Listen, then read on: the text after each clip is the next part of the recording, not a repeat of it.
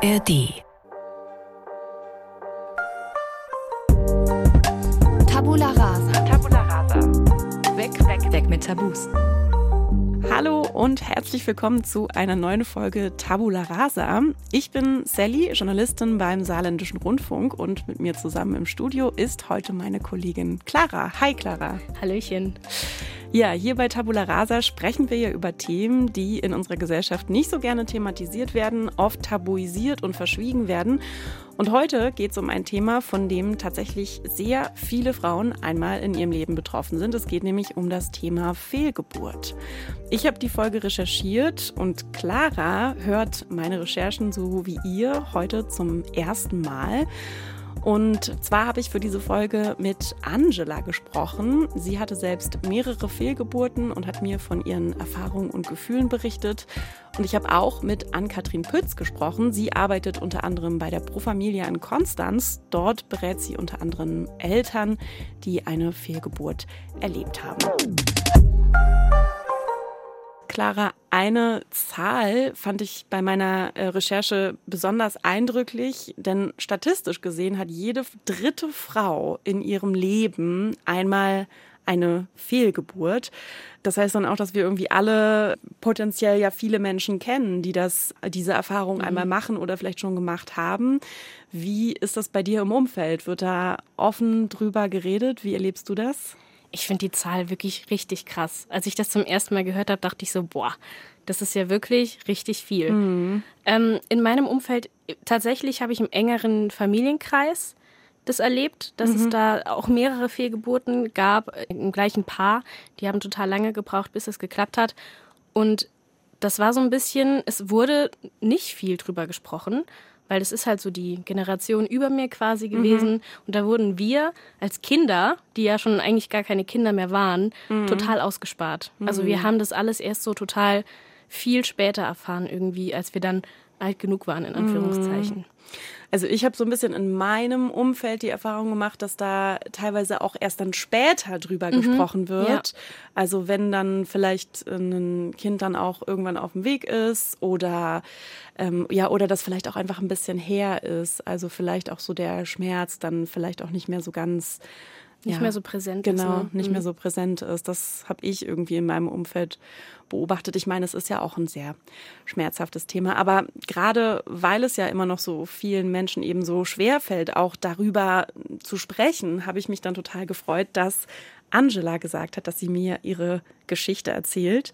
Und diese Geschichte beginnt vor über zehn Jahren, im Jahr 2012. Da ist Angela Mitte 30. Sie hat seit einiger Zeit einen neuen Partner. Alles läuft ziemlich gut und da kommt dann auch irgendwann das Thema Kinder auf. Naja, dann kam der Gedanke, nachdem wir eine Weile zusammen waren, dass es, es war ja eigentlich mal sehr schön und dann wurde es noch schöner und dann kam der Gedanke, dass man doch ein Kind bekommen möchte. Und dann haben wir natürlich gesagt, ach, schauen wir mal, was passiert. Also Angela und ihr Partner verhüten nicht mehr und es dauert auch nicht lange. Da wird Angela dann schwanger. Ich habe mich kaputt gefreut. Also das war schon äh, toll. Vor allem, es hat so relativ schnell geklappt. Und ich hatte diese romantische Vorstellung tatsächlich, die man auch über Medien oder wo man diese Themen eben, die, wo die einem begegnen, wo man das hört.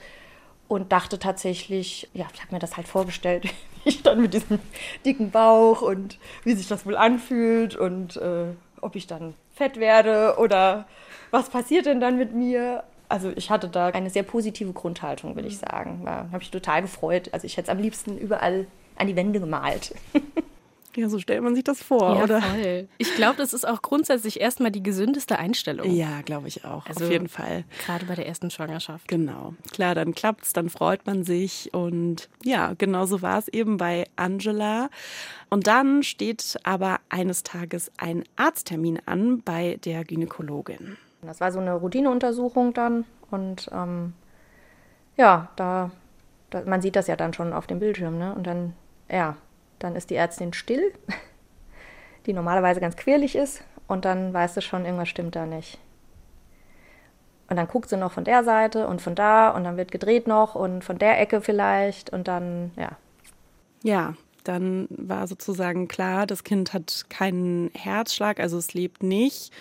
Und es war dann auch nicht nur das, sondern es gab dann auch die Vermutung, dass es vielleicht eine Eileiterschwangerschaft ist. Ähm, und das heißt sozusagen, dass die Eizelle sich eben nicht in der Gebärmutter eingenistet hat, sondern ähm, im Eileiter. Und das kann auch sehr gefährlich sein. Mhm. Das heißt, es ging dann tatsächlich alles sehr, sehr schnell. Also Angela ist bei der Ärztin muss direkt ins Krankenhaus, muss direkt dort operiert werden. Sie bekommt dann auch so eine Laparoskopie, das ist so eine Bauchspiegelung. Da werden einem so Stäbe durch die Bauchdecke gesteckt. Ja, also auch eine sehr, sehr schmerzhafte Prozedur, ähm, was halt gemacht wird, um dann zu gucken, ist das jetzt wirklich eine Eileiterschwangerschaft und wirklich gefährlich und auch um dieses Embryonalgewebe dann zu entfernen. Also es ist schon ein ziemlich heftiger Eingriff, den Angela da erlebt und das Ganze auch unter Narkose. Also das war zwar sehr schmerzhaft und das war zwar sehr unschön, aber ich dachte immer noch, ich bin in diesem normalen Fluss. Das ist halt so. Ja, das passiert halt. So und so viel Prozent der Frauen haben das. Wenn jede zweite Frau das hat, dann bist du da mittendrin. Okay, ist dann eben so. Das hilft einem ja auch ein bisschen, um das zu ertragen. Also es war schon schlimm. Ich habe geweint und dieses ganze Trauerprozedere. Aber dann habe ich gesagt, so, wir probieren es jetzt dann nochmal. Und ähm, ich bin soweit. Und, und da dachte man so, jetzt klappt's. Das ist ja auch was ganz, also in dem Moment, wo man dann diese Nachricht kriegt, ja, das hat nicht funktioniert, das Kind lebt nicht und dann wird man auch direkt irgendwie geholt, ins Krankenhaus gebracht Total. und man ist eigentlich voll in einem psychischen Ausnahmezustand und wird dann da so ein bisschen, ja, regelrecht ja drangsaliert, weil es ihm irgendwie schnell gehen muss, gerade wenn es irgendwie medizinisch gefährlich sein könnte. Also ich kann mir nur mhm. vorstellen, dass das total traumatisch auch ist. Ja, das hat Angela tatsächlich auch erzählt, dass das teilweise auch dann im Krankenhaus eben nicht so schön war, mhm. die Behandlung. Äh, man ist da dann halt klar, das ist das Gesundheitssystem irgendwie so ja. eine von vielen Menschen, ja. die da durchläuft und dann ist man gerade ja eben total emotional und dann wird noch irgendwie gemeckert, wenn man dann weint. Also so war das bei ihr in dem Fall auch. Also es ist schon. glaube ich, äh, richtig heftig, wenn dann, ja, man dann auch noch sofort eben ins Krankenhaus und dann all das irgendwie so auch noch durchleben muss, dann neben ja. diesem Emotionalen. Ja, gerade auch dieser Kontrast zu dieser Wunschvorstellung, die sie ja hatte, ja. von, diesem, von dieser wunderschönen Schwangerschaft und diesen Fragen, die sie sich gestellt hat. Und das dann, so wie so eine Blase, ist es ja dann einfach zerplatzt, so mhm. in einem Moment irgendwie. Ja, das prallt, glaube ich, ganz schön aufeinander. Ja. An dieser Stelle können wir vielleicht aber auch noch mal ein paar Begriffe klären. Also mhm. ich finde immer Begrifflichkeiten greifen so ein Thema ja auch immer nicht so gut. Aber ich habe ja am Anfang schon gesagt, jede dritte Frau erlebt eine Fehlgeburt mal in ihrem Leben. Und von einer Fehlgeburt spricht man tatsächlich, wenn eine Person ihr Kind vor der 24. Woche verliert oder mhm. wenn das Kind weniger als 500 Gramm wiegt. Ähm, vor der zwölften Schwangerschaftswoche ist es eine frühe Fehlgeburt, ein früher Abort heißt das dann. Aber ja, warum ist das relevant? Es ist nicht einfach nur so medizinisch relevant, sondern da geht auch tatsächlich ein bisschen was mit einher. Es ist nämlich so, wenn die Fehlgeburt vor der 24. Woche ist, dann gibt es keinen Anspruch auf Mutterschutz. Das heißt, theoretisch müsste die Frau dann am nächsten Tag wieder arbeiten gehen. Nee. Mhm. Also da gibt es keine gesetzliche Regelung, dass man dann irgendwie erstmal geschützt ist. Ich meine, viele melden sich dann natürlich krank, aber kannst du dir wahrscheinlich auch vorstellen, wenn man dann gerade irgendwie sowas hinter sich hat, dass es dann wahrscheinlich auch eine ziemliche Überwindung ist, dann noch anzurufen und zu sagen, ich bin jetzt krank, ich kann jetzt nicht arbeiten kommen und vielleicht auch mhm. dann noch bei der Ärztin anzurufen, dann irgendwie einen Attest. Oh, äh, nee. Aber es haben tatsächlich jetzt erst kürzlich vor ein paar Monaten vier betroffene Frauen auch Verfassungsbeschwerde eingelegt beim Bundesverfassungsgericht. Also mit der Forderung, dass es da so eine Art gestaffelten Mutterschutz eben gibt für Betroffene von Fehlgeburten. Genau, das steht jetzt sozusagen noch aus. Also da gibt es noch keine Entscheidung. Aber ich finde es auf jeden Fall schön, dass da schon so ein ja, bisschen was passiert in die Richtung. Angela hat ihr Kind verloren, aber sie ist nach dieser ersten Schwangerschaft schon noch relativ positiv, hat man ja auch gerade gehört. Also sie, sie weiß irgendwie, das kommt häufiger vor, sie kann das einordnen. Ähm, das fand ich auch erstmal ganz schön zu hören, dass sie da so ein bisschen Bescheid weiß. Früher hat man tatsächlich dann auch empfohlen, nach einer Fehlgeburt auch eine gewisse Dauer zu warten. Das ist tatsächlich heute nicht mehr so, sondern man sagt, wenn es jetzt keinen medizinischen Grund gibt und auch äh, mental man sich gut fühlt, kann man eigentlich direkt weiter mhm. probieren. Tatsächlich ist das auch bei Angela und ihrem Partner so. Die beiden sagen, sie probieren es einfach direkt nochmal und sie wird wieder schwanger. Ich habe mich gefreut, fast kindlich gefreut. Also dieses Rumhüpfen und quietschen und aber ich hatte im Hinterkopf dann immer noch, okay, du hattest eine Fehlgeburt, aber diesmal klappt es bestimmt, weil warum sollte es? Das wäre ja so ein großer Zufall, dass es jetzt schon wieder schief geht. Also das war der Gedanke, den ich hatte eigentlich. Ja, ein bisschen ist diese Erfahrung noch da. Aber voll tapfer von ihr. Also, dass sie da so sich wirklich auch noch so freuen könnte. Mhm. Wirklich. Ich finde es natürlich auch total schön, dass da immer noch Ja. so, eine große Ja. Freude ist. Ich, aber ich fand es schon auch sehr eindrücklich, weil ja, ich kann mir natürlich auch nur vorstellen, dass wenn man das dann einmal erlebt hat, Mhm. dann hast du das natürlich schon auf eine Art immer im Hinterkopf und trägst es, denke ich mal, mit dir ein bisschen rum. Aber sie freut sich trotzdem. Aber dann passiert Folgendes. Ja, ich hatte eine Blutung. Und dann sind wir zur Gynäkologin und da wurde festgestellt, äh, dass da nichts ist. Es sollte dann eigentlich ein Herzschlag zu sehen sein zu dem Moment und das war es dann nicht. Und ja, das ist natürlich so ein Schlag ins Gesicht, ne? gerade wenn man da so, so total positiv ist und ähm, ein Schlag in die Magengrube. Das, es zieht einem die, den Fußboden unter den Füßen weg und dieses dumpfe Leere ist dann, es ist, als würde alles um einen herum verschwinden und man hat dieses Wump. Und die Geräusche gehen weg äh, vom Ohr und es ist, man, man ist da und denkt, nee, das kann jetzt nicht sein, das kann nicht sein.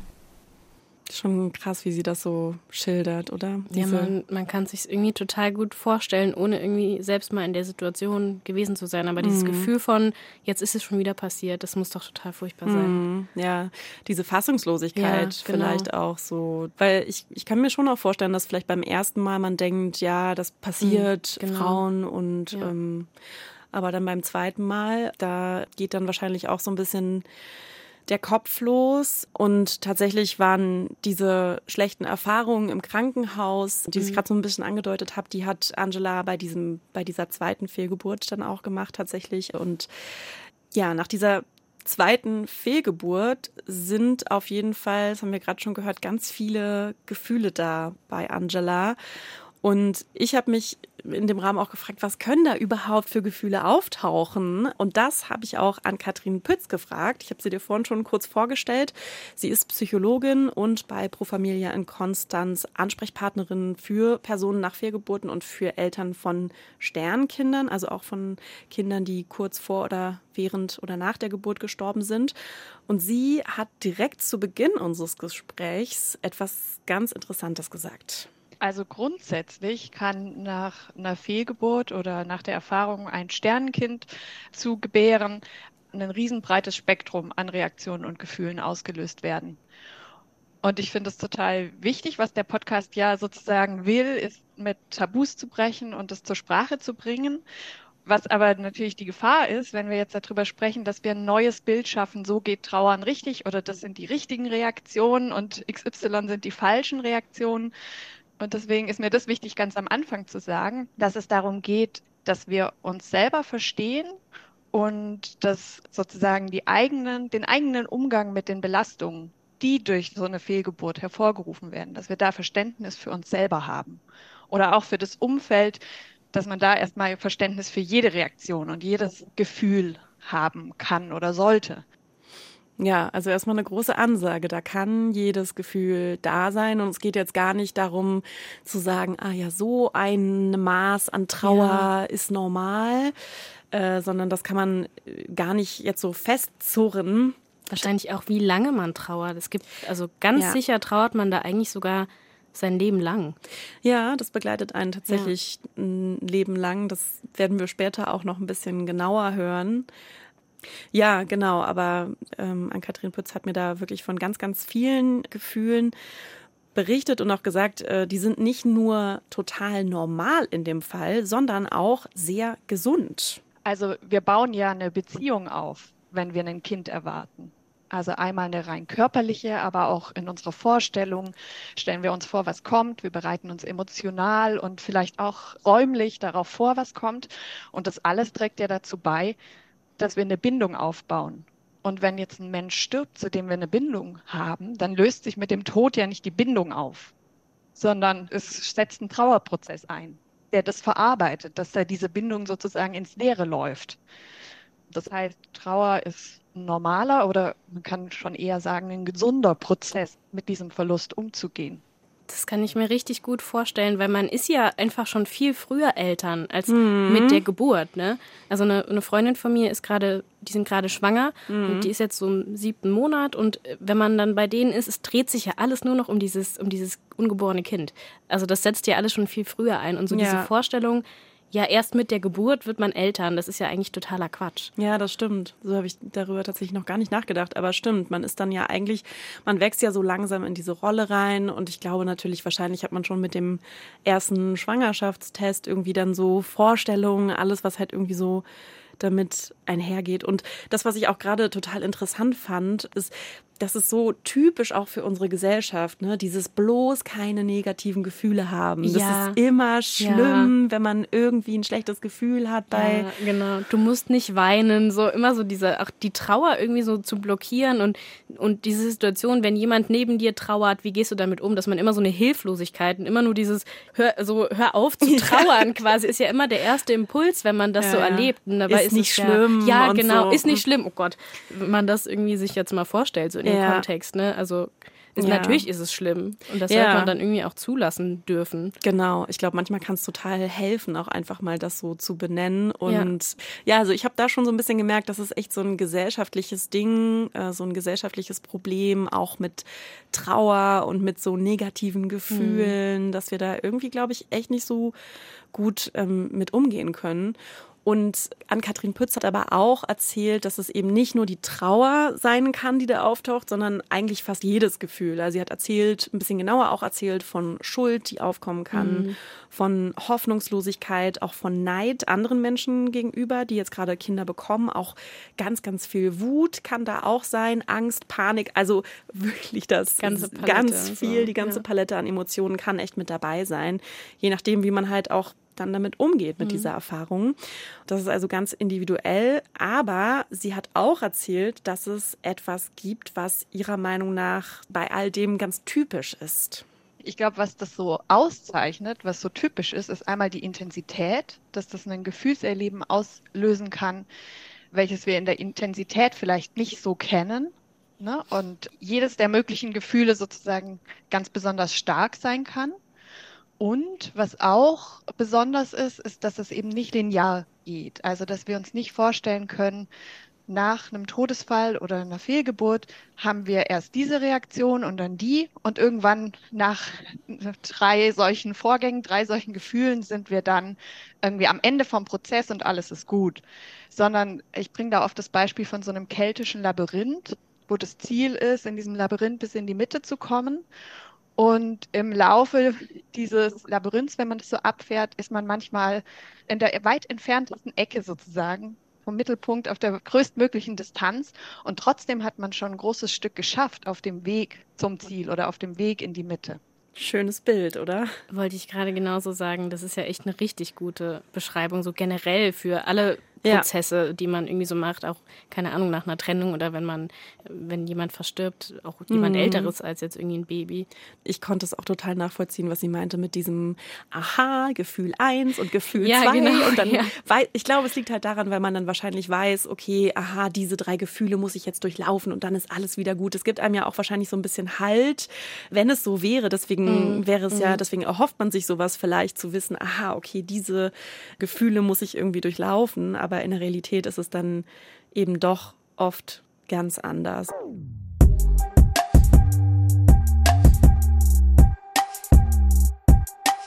Ja, aber Ann-Kathrin Pütz hat gesagt, dass es ein Gefühl gibt, was fast immer da ist, also sehr oft. Was glaubst du, was für ein Gefühl das ist? Oh, oh je. Also du hast eben schon so viele aufgezählt. Ja, das, ja. das erste wäre jetzt wirklich, was ich gedacht wäre, so eine Hilflosigkeit irgendwie. Mhm. Aber ich bin gespannt, was ja, es ist. Das gibt es, glaube ich, auch sehr oft, so eine Hilflosigkeit. Aber tatsächlich hat sie erzählt von einem Gefühl der Einsamkeit mit diesem oh, Thema, okay. ja. alleine zu sein. Das, was bisher alle Klientinnen geteilt haben und Klienten, ich mache ja auch Paarberatung, ist ein Erleben von großer Einsamkeit. Also Einsamkeit und Alleinsein mit dem Thema, mit den Gefühlen, sich unverstanden fühlen. Trauern ist so anstrengend, körperlich und emotional, dass es schon schwer ist, was zu essen, den Kühlschrank zu füllen, morgens aufzustehen, in die Dusche zu gehen, vielleicht mal zu lüften, Geschwisterkinder zu versorgen und so weiter. Dass Freundschaften pflegen, auf andere zuzugehen, erzählen, wie es mir geht, oft einfach viel zu anstrengend ist. Und dann so ein Rückzug stattfindet und ja, das eben schwierig wird, wieder teilzunehmen an der Gesellschaft.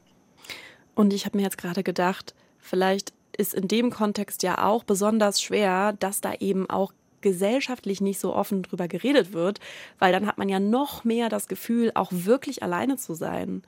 Weil, ja. also das ist irgendwie so ein Kreislauf, ne? Ja. Weil klar, es ist natürlich schmerzhaft und über so schmerzhafte Erfahrungen ist natürlich auch schwer, dann darüber zu sprechen. Ich glaube, das will ich jetzt auch gar nicht irgendwie Menschen, die das erleben, so vorgeben, redet darüber. Ich meine, das muss man letztendlich auch alleine irgendwie wissen.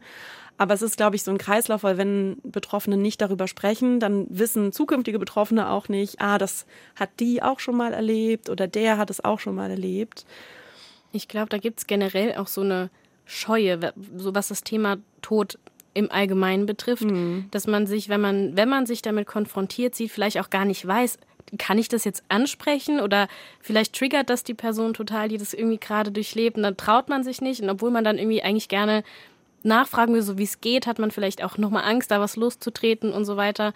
Und ich glaube, dass man sich irgendwie ganz oft gegenseitig so ein bisschen hemmt, weil man vielleicht drüber reden würde und auch vielleicht drüber reden möchte, aber niemand sich so richtig traut, diesen Impuls irgendwie loszutreten. Ja, genau. Das, was du ansprichst, ist total interessant, weil das hat mir auch an Kathrin Pütz erzählt. Also, dass das der Grund ist, was du gerade angesprochen hast, warum andere Menschen sich dann eben nicht trauen, das zur Sprache zu bringen. Von außen ist es äh, denken, glaube ich, viele, ah, ich will da nichts auslösen, ich will nicht danach fragen und dann geht es ihr noch schlechter. Also so weit können sich andere natürlich schon in, in Betroffene hineinversetzen. Ja, muss es schlecht gehen. Und das Resultat oder die Schlussfolgerung ist dann eben meistens, ah, dann lasse ich die in Ruhe. Sie wird sich schon melden, wenn sie was braucht. Und das beißt sich dann eben in den Schwanz, weil das so schwer ist, sich, wenn man so am Boden ist, dann noch bei anderen zu melden also ich habe mich da auch ein bisschen ertappt gefühlt. Voll, ja. Weil ich das total kenne. Ja. So dieses lieber vielleicht nicht ansprechen, weil man will ja nichts lostreten. Ja, und dieser Gedanke von, sie, sie, die Person wird schon auf mich zukommen, aber gleichzeitig hat sie ja gerade erzählt, ist es total schwierig, weil man dann eben in dieser Isolation irgendwie so feststeckt. Mhm. Und da wäre es wahrscheinlich eigentlich total gut, wenn jemand von außen das mal so ein bisschen vielleicht selbst initiieren würde. Ganz vorsichtig, natürlich ohne irgendwie da jetzt drauf zu pochen, dass man da jetzt drüber reden muss, weil das hat man in einem Podcast gehört, dass es wichtig ist, irgendwie drüber zu reden. Aber irgendwie so dieses, dieses Ding von, ja, das ist so wie so ein Teufelskreis dann eigentlich. Ja, ne? genau. Glaube ich auch. Und ich meine, na klar, es gibt natürlich auch Menschen, die damit total unsensibel äh, umgehen und irgendwie mh, mm, grundsätzlich bei diesem Thema Kinderwunsch vielleicht auch hier und da den einen oder anderen unsensiblen Kommentar abgeben. Ja. Aber ich glaube, als nahe Person ist man dann ja, man, man weiß ja wahrscheinlich, okay, ich bin eine nahe Bezugsperson genau. und kann vielleicht sensibel versuchen, dieses Thema anzusprechen. Und ja, tatsächlich war es auch bei Angela so, dass sie das auch ganz ähnlich erlebt hat. Ich hätte mir gewünscht, dass vielleicht, dass ich mehr gefragt werde. Also ich habe mich schon auch sehr einsam gefühlt. Ich glaube, bei einigen war das auch so, dass die Angst hatten, überhaupt über das Thema zu reden, weil sie nicht wussten, ob man verletzt ist, ob man gekränkt ist. Und auch diese Wut, die ich in mir hatte, die hat bestimmt auch viele abgeschreckt, denke ich, ja. Mhm. Also ich habe da für mich so nach diesen beiden Gesprächen so ein kleines Fazit gezogen. Vielleicht manchmal ein bisschen mutiger nachfragen und ein Angebot machen. Ja, genau. Man kann das ja auch ganz sanft machen. Man muss ja nicht irgendwie so eine Intervention starten, sondern kann ja auch einfach, es reicht ja manchmal schon zu fragen, wie geht's dir wirklich? Ja. So nicht so dieses floskelhafte und wie geht's, sondern wirklich nachzufragen und ja. vielleicht auch mit dem Zusatz, du musst über nichts reden. Ich bin aber hier, wenn du mich brauchst. Ja.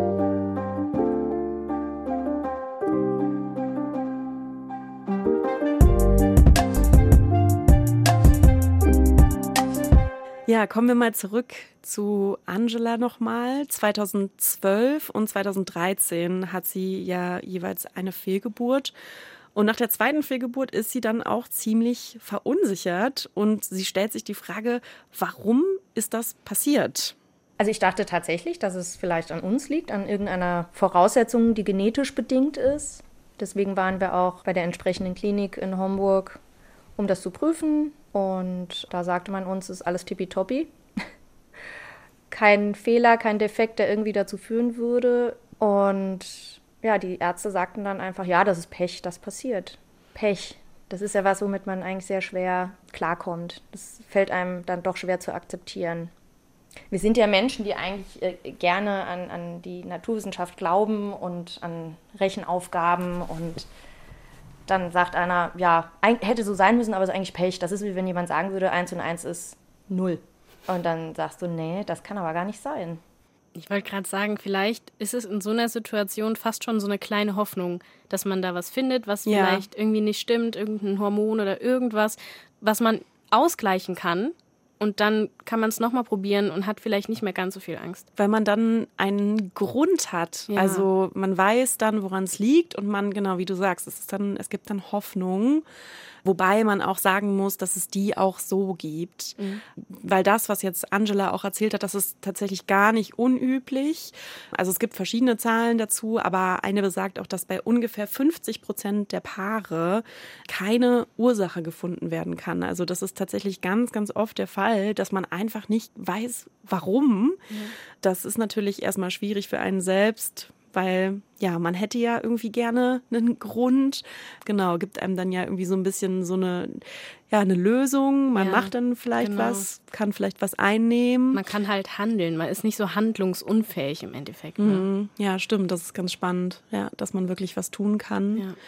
Und gleichzeitig kann man natürlich aber, auch wenn es jetzt keine körperliche Ursache gibt, wie jetzt in dem Fall von Angela, kann man trotzdem weiter probieren, weil nur weil man jetzt einmal oder zweimal eine Fehlgeburt hatte, mhm. heißt das auf jeden Fall nicht, dass es nicht funktionieren kann. Aber bei Angela ging im Kopf dann, obwohl sie wusste, okay, es hat nichts mit mir oder mit meinem Partner zu tun, ging im Kopf die Suche nach dem Warum dann irgendwie trotzdem weiter. Irgendwann dachte man dann auch, hat man vielleicht selbst etwas getan? Hätte ich vielleicht das und das nicht heben sollen? Hätte ich das und das nicht essen sollen? Vielleicht war ja irgendetwas im Essen, was ich zu mir genommen habe. Oder habe ich mich zu schnell bewegt? Mein Mann ist aus Nordrhein-Westfalen. Wir waren an einem der Wochenenden vorher dann dort und spazieren. Und ich weiß noch, dass ein Spaziergang sehr anstrengend war. Da war natürlich gleich der Gedanke da, oh, war der, war der Spaziergang zu anstrengend dafür? Ja? Im Nachhinein betrachtet ist das Quatsch. Also das, man untersucht akribisch alles, was man gemacht hat. Man will ja immer einen Grund. Und den bekommt man nicht. Ich glaube, diese Unwissenheit ist echt schwierig. Einfach nicht zu wissen und damit dann weiterzuleben. Ja, und klar sucht man dann irgendwie zuerst bei sich selbst, weil sonst gibt es ja nichts. Also sonst kann man ja nirgendwo suchen, als habe ich vielleicht einen Fehler gemacht. Mhm. Ich finde, das ist total nachvollziehbar, dass man da irgendwie direkt so in, diesen, in dieses Gedankenkarussell irgendwie einsteigt aber es ist auf jeden Fall auch nicht ganz so hilfreich oft, nee, ja. weil auch diese Beispiele, die Angela jetzt gebracht hat, auch mit dem Spazierengehen, das ist, ist nicht der, sie sagt ja auch selbst, das ist Quatsch, das mhm. ist dann einfach nicht der Grund dafür, ne, wenn so ein Spaziergang löst nicht eine Fehlgeburt aus, aber diese Suche nach dem Warum und auch so diese, diese Schuldfrage vielleicht so ein mhm. bisschen, ja, das ist ja auch so genau. eine Frage nach der Schuld, ja. die gibt es ganz oft bei Frauen und auch ja Menschen, die eine Fehlgeburt ähm, haben. Das hat mir auch Ann-Kathrin Pütz erzählt aus ihrer Arbeit, dass sie das da oft erlebt. Die Frage nach dem Warum ist total verständlich und aber in den meisten Fällen helfen auch Untersuchungen, die wir zur Verfügung haben, nicht, um festzustellen, was der Grund ist. In den meisten Fällen ist es einfach unklar, warum die Schwangerschaft ja in einer Fehlgeburt oder mit einem Sternkind geendet hat. Und was ich dann gucke mit den Frauen ist, was es denn für eine Bedeutung hat, dass sie sich selbst die Vorwürfe macht oder die Schuld zuschreibt. Und eins ist eben dieser Mechanismus, dass wenn ich mir selber die Schuld zuschiebe, dass ich dann bei einem potenziellen nächsten Mal ja was anders machen könnte, was mhm. besser machen könnte oder den schlimmsten Fall eben verhindern könnte. Das habe ich nur, wenn ich selber was falsch gemacht habe oder wenn ich selber was anders machen kann. Ja, also eigentlich, wie du es gerade schon äh, ganz gut vermutet hast. Da gibt es auch noch so ein paar andere ähm, Mechanismen, von denen sie erzählt hat. Also Es kann zum Beispiel sein, dass so ein Schuldgefühl auch das verlorene Kind auf eine Art und Weise nah bei einem hält. Mhm. Also wenn man dann halt so da weiterhin dran erinnert wird. Oder dass man so versucht, durch so eine Schuld sich eben dieses Unerklärliche so begreifbar zu machen, ja. es so zu fassen zu kriegen und irgendwie in Worte zu fassen, zu versprachlichen, hat sie da gesagt. Und da kann es dann auf jeden Fall helfen, so mit therapeutischer Unterstützung zu gucken, was ist jetzt so mein individueller Grund, weil das total individuell ist, eben dazu verstehen, was ist das jetzt gerade bei mir für ein Gefühl und warum ist das jetzt gerade so präsent da. Aber da lohnt sich auf jeden Fall mal hinschauen. Ja, Clara, du kannst dir bestimmt vorstellen, dass das jetzt aber nicht nur für eine Person, also für die Mutter, für in dem Fall Angela, schwierig war, weil bei der Entscheidung, eine Familie zu gründen, sind ja meistens zwei Menschen dann dran beteiligt. Das heißt aber auch, man ist nicht mit alleine mit seiner Trauer oder mit seinen Gefühlen, aber diese Gefühle, die sehen oft ganz unterschiedlich aus und so war das auch bei Angela und bei ihrem Mann. Mein Mann ist jetzt ein bisschen anders als ich, der, der spricht nicht so offen über Probleme, wie ich das tue. Und er ist da viel ruhiger an die Sache, also ruhiger im Sinne von Emotionen zeigen, an die Sache rangegangen.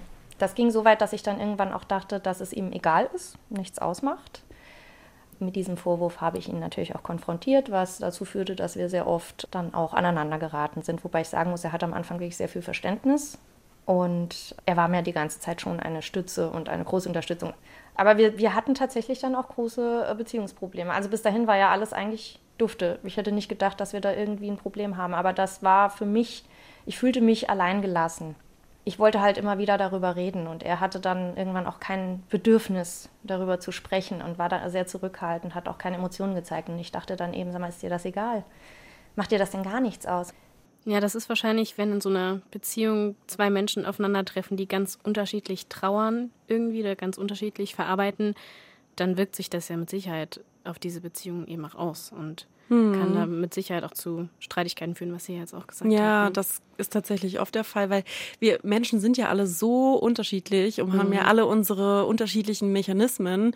Ich glaube halt oft fällt das vielleicht auch gar nicht so auf, weil wenn ein Familienmitglied stirbt, dann betrauert man ja natürlich schon einen Menschen gemeinsam, aber man ist vielleicht auch nicht so unmittelbar davon gemeinsam betroffen als Eltern, wie jetzt in so einem Fall.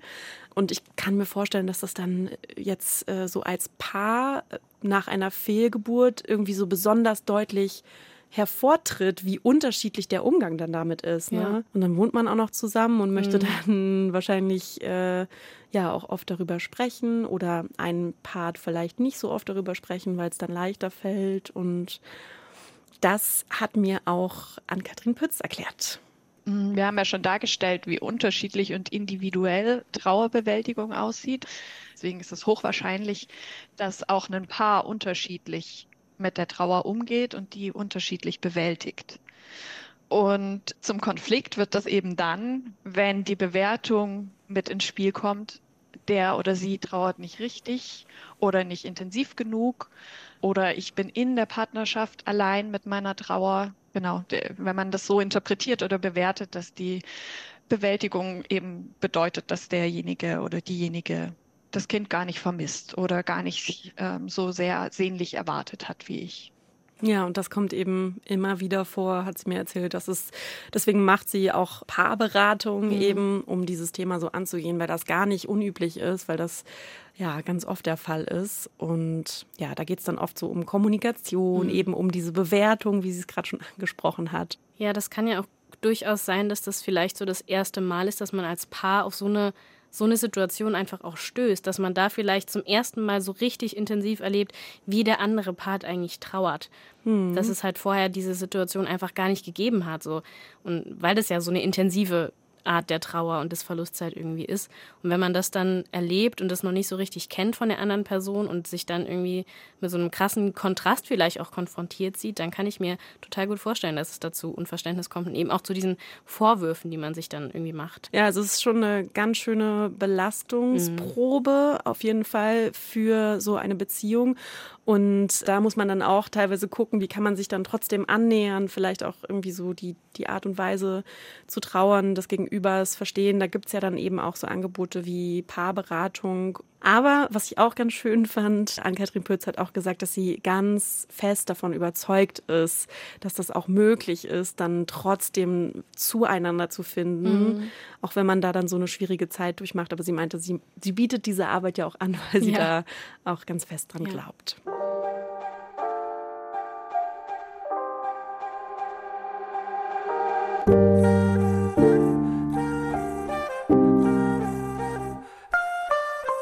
Aber vielleicht fragst du dich auch, wie es dann weitergegangen ist mhm. mit Angela. Ähm, der Kinderwunsch, der war nach wie vor da und so haben sich dann Angela und ihr Mann ein paar Monate später dazu entschieden, es nochmal zu probieren, ein Kind zu bekommen. Also die, es war schon so, dass wir auch gesagt haben, okay, wir probieren es jetzt noch einmal und wir haben immer gesagt, wenn das nicht klappt, kaufen wir uns ein Pferd, weil mein Mann ist früher auch viel geritten und das hatten wir wirklich vor. und ja, und dann kam ein Kind. Ja. Oh, schön. Du hörst es schon. genau. Angela wird schwanger. Sie hat auch keine einfache Schwangerschaft, hat sie erzählt. Natürlich war da dann auch viel Angst mit dabei. Ja, klar.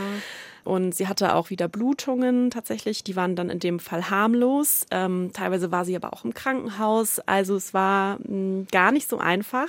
Aber ja, letztlich lief dann alles gut. Beim dritten Mal hat es geklappt und im Oktober 2014 wird ihre Tochter geboren. Es ist eine sehr lange Geburt, aber dann liegt das Baby auf ihrer Brust. Ich war einfach nur überglücklich. Ich glaube, ich habe sogar geweint. Also das war schon, es, war, es ist ein kleines Wunder für uns immer noch. Also wir, wir halten uns das tagtäglich vor Augen und machen uns das bewusst. Ich genieße jeden Moment mit ihr. Oh, wie schön. schön. Ein richtiges Wunschkind dann auch. Ja, Ach, total. Ja. Ich glaube, ein Kind zu bekommen ist wahrscheinlich immer eine Wahnsinnserfahrung. Ja. Und dann in dem Fall vielleicht, wenn man dann auch so, ja, schon zweimal getrauert hat mhm. und so richtig auf etwas hingearbeitet hat, so dieses Kind en endlich in den Arm zu halten. Ich stelle mir das schon echt sehr hochemotional. Ja, ja, total überwältigend auch auf jeden Fall vor. An dem Punkt könnte man jetzt denken, ja, ach toll, äh, es hat sich dann sozusagen so erfüllt. Aber Angelas Geschichte ist hier noch nicht zu Ende. Das Kind, das war dann da. Angela und ihre Familie waren, wie sie gerade schon gesagt hat, total glücklich. Die drei ähm, führen auch ein ganz normales Familienleben. Aber als dann die Tochter von Angela und ihrem Mann etwas über zwei Jahre alt ist, da kommt wieder dieser Gedanke, wir könnten doch noch ein zweites Kind bekommen. Und Angela weiß auch noch ganz genau, was bei ihr äh, so diesen Wunsch ganz besonders hervorgerufen hat. Ja, die Bäuche. Man hat dann plötzlich wieder Bäuche gesehen. Die Nummer zwei ist im Anmarsch. Und ja, dann irgendwie, man ist eben, man hat die Klamotten, man ist eh schon drin, man weiß, wie es geht. Wir haben Stoffwindeln benutzt, da hatten wir die ja auch noch.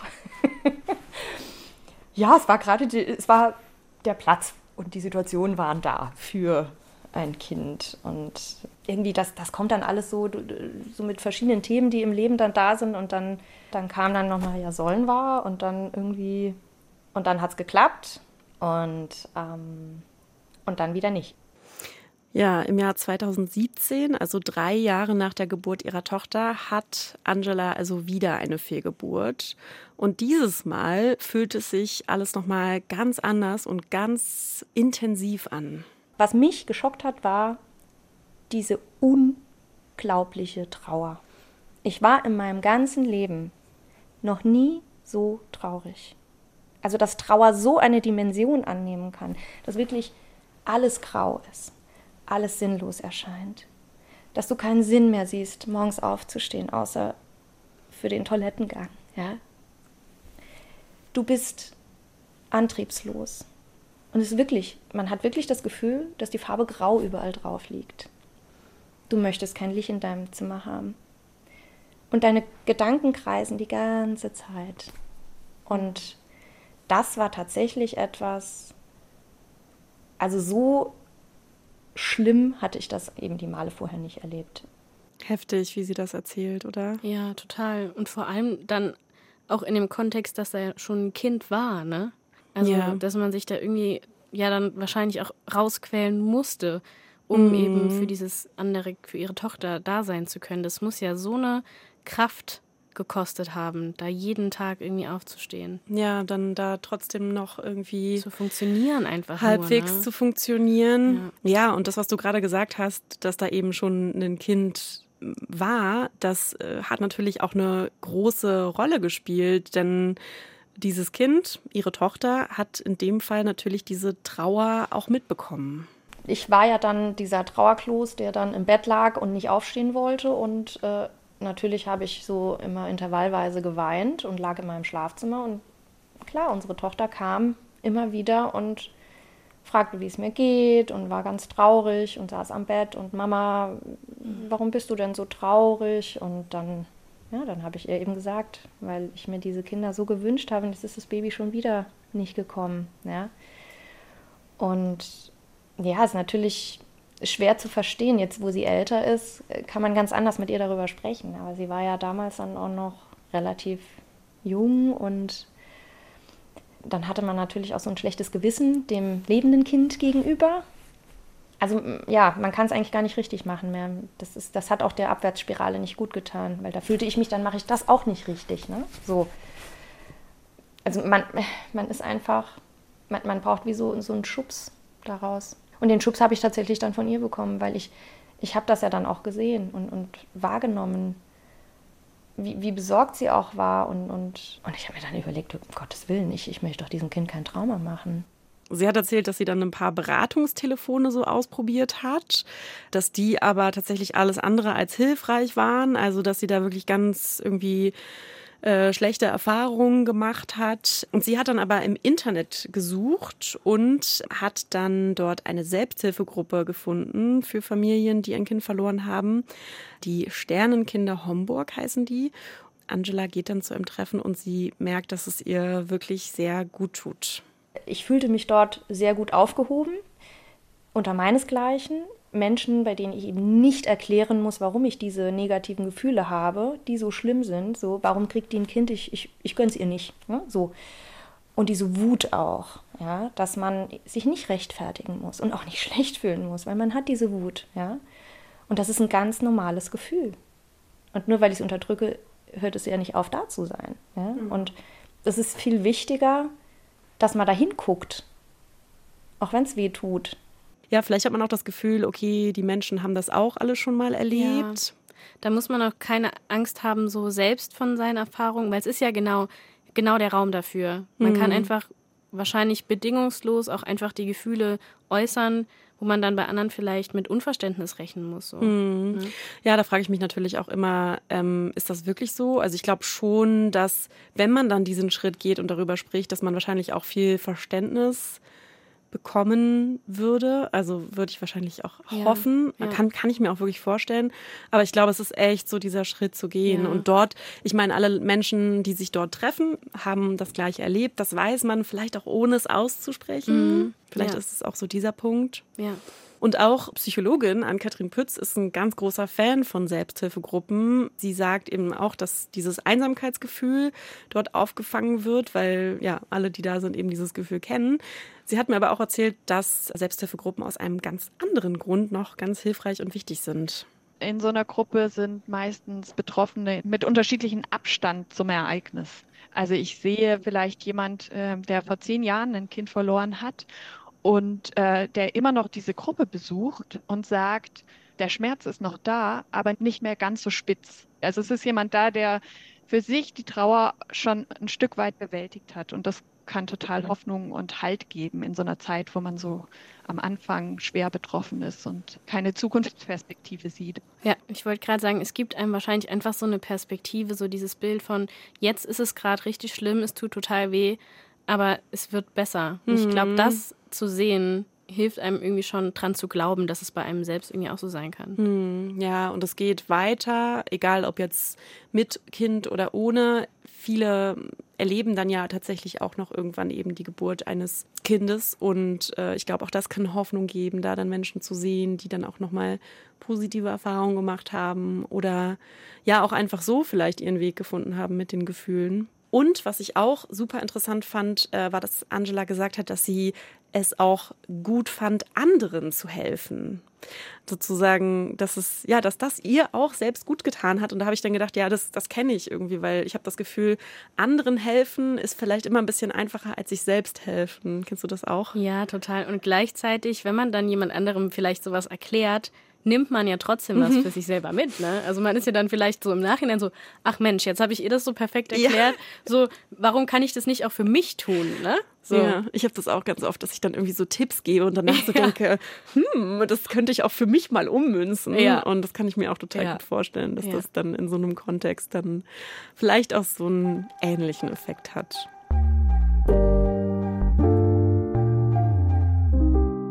Angela hat also Unterstützung durch ihre Selbsthilfegruppe. Sie hat in der Zeit aber auch eine Therapeutin an ihrer Seite, die sie unterstützt. Und das hilft ihr dann auch tatsächlich, da wieder rauszukommen aus dieser Depression. Also wir haben dadurch, dass ich eben diese Therapie hatte mit dieser Frau und der Selbsthilfegruppe, die einmal im Monat war, habe ich es tatsächlich geschafft, mich emotional so zu stabilisieren, dass ich wieder in der Lage war, gute und richtige Entscheidungen für mich zu treffen. Und die erste Entscheidung war dann eben, also ich wusste, es ist da eine Lehre, da ist, da ist was, was nicht beendet ist. Ich kann das so nicht lassen. Ich muss es nochmal probieren. Und zwar so, wir haben es ja, ich habe vier Schwangerschaften gehabt, wo ich dachte, komm, lassen wir uns drauf ein und gucken, was passiert. Ich möchte es jetzt einmal machen mit, jetzt machen wir das ganz bewusst und kontrolliert. Wir sind jetzt da dabei und lassen es nicht einfach so laufen. Und ja, dann haben wir das gemacht. Ja, also sie haben es dann nochmal probiert, aber anders. Also sie sind da ganz bewusst rangegangen, haben noch einen Versuch unternommen, also nochmal so bewusst in diese Schwangerschaft reingegangen. Angela ist wieder schwanger geworden, aber auch das vierte Mal hat es nicht geklappt. Sie hat wieder eine Fehlgeburt und sie hat auch erzählt, dass natürlich dann es wieder ganz, ganz viele Gefühle gab von Trauer und ähm, ja, auch alles sozusagen wieder da war. Aber diese vierte Fehlgeburt war für Angela anders, weil es nämlich etwas ist, das Angela und ihr Mann eben gemeinsam machen. Wir haben aber die Trauerarbeit gemeinsam dann gemacht. Und ich glaube, das war für mich, das letzte Mal war dann tatsächlich eher sowas, mit dem ich meine Ehe gerettet habe. Also diese, diese Entscheidung, wir machen das jetzt nochmal zusammen kontrolliert. Hat uns unserer Beziehung sehr gut getan, denke ich.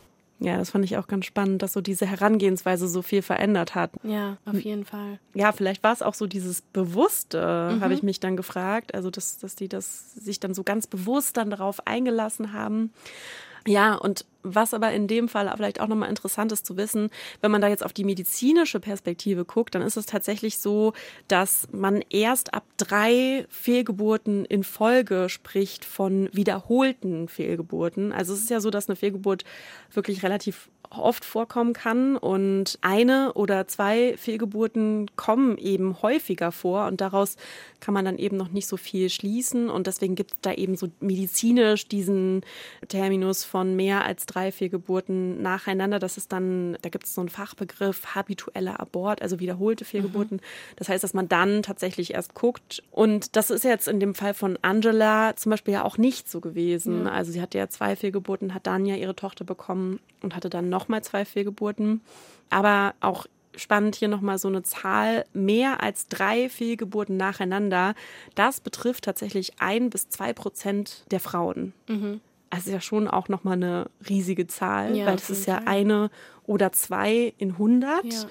Das heißt, das ist auch gar nicht so unüblich, dass das eben mehrfach passiert. Und habe ich ja vorhin auch schon gesagt, aber auch wenn es mehrfach passiert, gibt es Hoffnung. Also gerade wenn das so mehrfach vorkommt, dann ist es auch sehr, sehr wichtig, eben Tests zu machen, zu checken, da eben auch alles auszuschließen, sodass es dann vielleicht beim nächsten Mal dann doch klappt. Und es kann auch wirklich gut sein, dass man dann an irgendeinem Punkt doch noch was findet, was eben der Grund dafür ist, ähm, dass es so oft dann nicht geklappt hat. Angela hat vier Fehlgeburten gehabt insgesamt. Eine Tochter hat sie äh, geboren und mit dieser vierten Fehlgeburt, von der wir jetzt gerade gehört haben, ist für sie und ihren Mann dieser Prozess auch abgeschlossen. Ähm, sie hat mir auch mehrfach gesagt, dass, dass sie ja ganz glücklich und auch ganz dankbar ist mit ihrer kleinen Familie, sozusagen mit ihrer Tochter. Und es gibt auch noch eine Katze, Balu. Ja. Und sie meinte auch, das ist so eine Art Ersatzkind. So, ja. da kann die ganze Liebe so hinfließen. Ja. Und das, glaube ich, kann ich auch mir ganz schön vorstellen. Wurde dann nur doch kein Pferd. Ja, genau, das Pferd ist es nicht geworden. Aber trotzdem ist dieses Thema ja dann trotzdem noch da. Also es ist einfach Teil des eigenen Lebens. Da geht es dann auch irgendwie darum, damit auch weiterzuleben und damit umzugehen. Und da kann auch eine Art Erinnerung hilfreich sein. Das hat mir Ann-Kathrin Pütz erzählt. Das integriert sie nämlich auch ganz oft so in ihre Arbeit. Also ich ermutige Frauen und Familien, Erinnerungen festzuhalten, um es greifbar und lebendig zu machen. Manchmal lasse ich die Frauen auch einen kleinen Gegenstand aussuchen, der sie berührt oder anspricht, ähm, der fühlbar ist in der Tasche und der ans Kind erinnert, so der es greifbar macht. Ja, und auch Angela hat mir erzählt, dass sie und ihre Familie tatsächlich so etwas in der Art haben. Wir haben einen kleinen Kirschbaum im Vorgarten. Das habe ich auch von den Sternenkindern äh, mitgenommen, wo ich am Anfang auch dachte, das ist ein Quatsch, ich mache doch nicht hier einen Baum und Pflanzen und Ritual. Aber so über Monate hinweg kam, hat sich das dann in meinem Kopf dann doch irgendwie entwickelt und das Ritual sieht so aus, dass wir einen Baum gepflanzt haben für die Kinder. Das waren dann damals erst drei, die nicht gekommen waren. Und wir hatten mal auf einem Kanarenurlaub so drei Steine aus der, dieser Mondlandschaft, die es da mhm. zu besichtigen gibt, mitgebracht. Und die hatten wir dann symbolisch, die waren unterschiedlich eingefärbt. Und äh, jede Farbe war, symbolisierte dann ein Kind ohne Namen, ja, weil wir waren dann immer noch nicht in der Lage, das Ganze mit Namen zu versehen. War einfach nicht. Und wenn der blüht, dann sagt unsere Tochter jeden Frühling, guck mal, meine Geschwister freuen sich.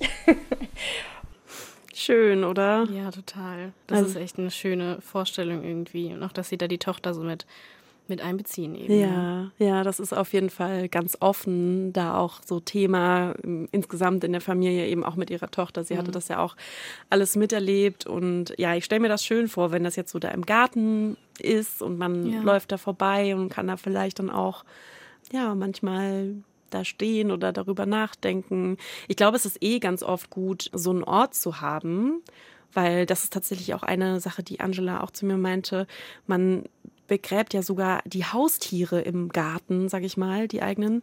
Aber irgendwie bei Kindern, die man dann verloren hat, macht man das nicht. Geht ja auch oft dann nicht, aber das ist ja eben, ne, dann ist, glaube ich, so ein Ort einfach schön. Ja. Ja, ich kann mir auch vorstellen, dass das so eine Last von einem nimmt. Zum einen diese, diese Last von, von dieser Schuld, dass man vielleicht irgendwann nach Jahren dann sich vielleicht dabei ertappt, dass man sagt, oh, ich habe schon länger nicht mehr drüber nachgedacht, mhm. was macht es aus mir, so ist es jetzt irgendwie, müsste ich da öfter drüber nachdenken. Mhm. Und gleichzeitig äh, hat man dann diesen Ort und wenn man den sieht, dann denkt man irgendwie dran, aber vielleicht auch auf eine schöne Art und Weise und man kann diesen Ort eben auch verlassen. Also man mhm. muss es nicht immer mit sich tragen, sondern wenn man sich danach fühlt, irgendwie sich zu erinnern oder diesen Gefühlen eben nachgehen möchte, dann kann man zu diesem Ort und kann dort das irgendwie fühlen und dann kann man aber auch vielleicht dann hm, das dort stimmt. lassen und es nicht mitnehmen in die Familie, ja, so, ja, die stimmt. man hat. Das Thema, das ist natürlich trotzdem immer mal wieder da. Im Grunde genommen ist es ein Thema, was sich nie wieder loslässt. Du, du hast es immer, es ist immer da. Mal ist es mehr, mal weniger. Es ist wie so eine Narbe, die dann mal wehtut und mal nicht und dann poppt es wieder auf. Und da tut es gut, dann darüber zu reden mhm. und ähm, auch Abschied zu nehmen, das Ganze loszulassen. Ja, genauso wie du jetzt gerade gesagt hast, loslassen, ja. so dann vielleicht auch an so einem Ort oder vielleicht da auch so seine eigenen Mechanismen zu finden. Mhm. Also zu wissen, okay, mir tut das jetzt gut, mit XY drüber zu reden oder mir tut es gut, jetzt an dem Baum zu stehen oder ich weiß nicht, da gibt es bestimmt ganz, ganz viele unterschiedliche Möglichkeiten. Aber ich glaube, im Laufe der Zeit entwickelt man bestimmt auch so seine Techniken. Ja, bestimmt. Dass, dass man sich das irgendwie auch erlaubt, nochmal mhm. das eben zu fühlen, was man in dem Moment dann vielleicht auch braucht, anstatt sich irgendwie dafür zu bestrafen. Ja. Das war sie, die Geschichte von Angela. Und ich finde es auch äh, vielleicht zum Ende nochmal ganz wichtig, da auch so von diesem Kleinen aufs Große zu kommen. Mhm. Was meinst du denn, was, wenn du das jetzt so gehört hast, was müsste sich da vielleicht noch ändern? Es müsste definitiv mehr zu sehen sein, das Thema. Also ich glaube, da sind wir auf einem hm. Weg, auf einem guten Weg vielleicht sogar. Also es passiert ja was. Gerade auf Social Media teilen ja auch immer mehr Menschen ihre Erfahrungen und dass wir eben wegkommen von diesem Bild, was, was Angela ja am Anfang auch hatte, von dieser Bilderbuchschwangerschaft und, und dass niemand drüber redet. Ja, ich habe auch mein erstes Kind damals verloren, so. Dass man da irgendwie sich auch so ein bisschen traut und eben nicht die Angst haben muss, dass man dafür irgendwie gesellschaftlich verurteilt wird oder irgendwas, sondern ja, dass wie bei allen Tabuthemen einfach mhm. mehr drüber gesprochen wird, um das besonders den Betroffenen leichter zu machen. Da mhm. muss man dann vielleicht auch mal selber irgendwie in den sauren Apfel beißen und, und muss sich dann mit Dingen konfrontieren, die man vielleicht dann in dem Moment dann doch lieber wegschieben möchte. Ja, ganz spannend, weil du gerade Social Media erwähnt hast, weil da begegnet mir es tatsächlich auch immer wieder. Also da habe ich das Gefühl, wird schon so ein bisschen freier drüber gesprochen, vielleicht auch, weil es so ein bisschen in der Anonymität ist. Wobei oft sind es dann ja auch irgendwie Paare, die vielleicht auch eine gewisse Reichweite haben. Also das finde ich auf jeden Fall super gut, dass das passiert. Ja, aber dann habe ich mich auch gefragt, äh, vielleicht muss auch einfach da früher psychologisch irgendwie eine Unterstützung aufkommen. Also vielleicht direkt, wenn jetzt Angela, sag ich mal, bei ihrer Frauenärztin saß und vielleicht muss da einfach, ja, direkt da was vermittelt werden, ja. irgendwie ein Kontakt ja, auch, ja. eine Hilfe. Ja ja, also ich glaube, das wäre schon total notwendig. Und ähm, das war tatsächlich eine Sache, die mir auch Ann-Kathrin Pütz gesagt hat. Sie meinte, dass sie auch eigentlich hofft, dass sowas immer frühzeitig passiert, dass halt frühzeitig Angebote unterbreitet werden, aber ich glaube, dass das teilweise eben noch nicht der Fall ist. Und dass auch vielleicht in solchen Gesundheitsberufen Raum dafür ist. Mhm. Dass da dann nicht so wie eben bei Angela da dann auch ja, mit den Augen gerollt wird, wenn da jetzt jemand sitzt und weint, sondern dass da vielleicht auch für Zeit ist. Aber das ja. ist, glaube ich, auch so ein grundsätzliches Gesundheitssystemproblem. Ja, auf jeden Fall, doch total. Mhm. Ja, was muss sich ändern? Das habe ich auch äh, zum Abschluss noch Angela gefragt. Ja, früher die psychologische Betreuung, definitiv. Dass ja. dich jemand abfängt. Dass es gar nicht erst so weit kommt, dass du so tief fällst. Dass du, ich weiß nicht, wie man das organisiert. Das ist natürlich eine, eine Aufgabe. Ne? Ich meine, was immer sehr gefährlich war, war dieses Alleine sein.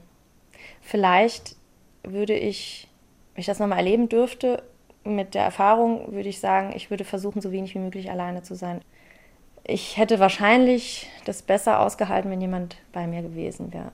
Ja, das ist auch eine gute Erkenntnis. Ja, auf jeden Fall, doch. Ja, und ich nehme auf jeden Fall noch mit ein bisschen offener eben mal ja. nachfragen ja. und da jetzt nicht denken, ich will nichts aufreißen, genau. sondern vielleicht sich auch einfach mal trauen. Richtig.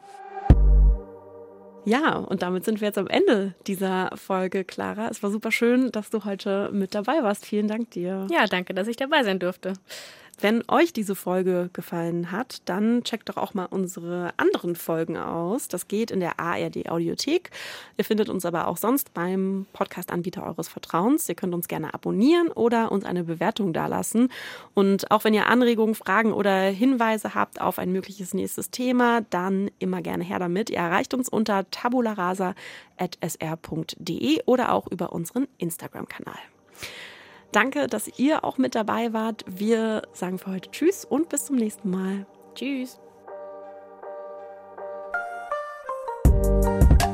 Tabula Rasa. Tabula Rasa. Weg, weg, weg mit Tabus.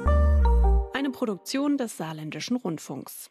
Hey, ich bin Mercedes Müller und ich möchte euch gerne unseren neuen Hörspiel-Podcast empfehlen. Ich spiele darin Mika.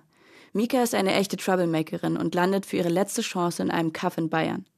Kaum ist sie da, passieren übernatürliche Dinge. Forever Club ist unsere neue Mystery-Serie.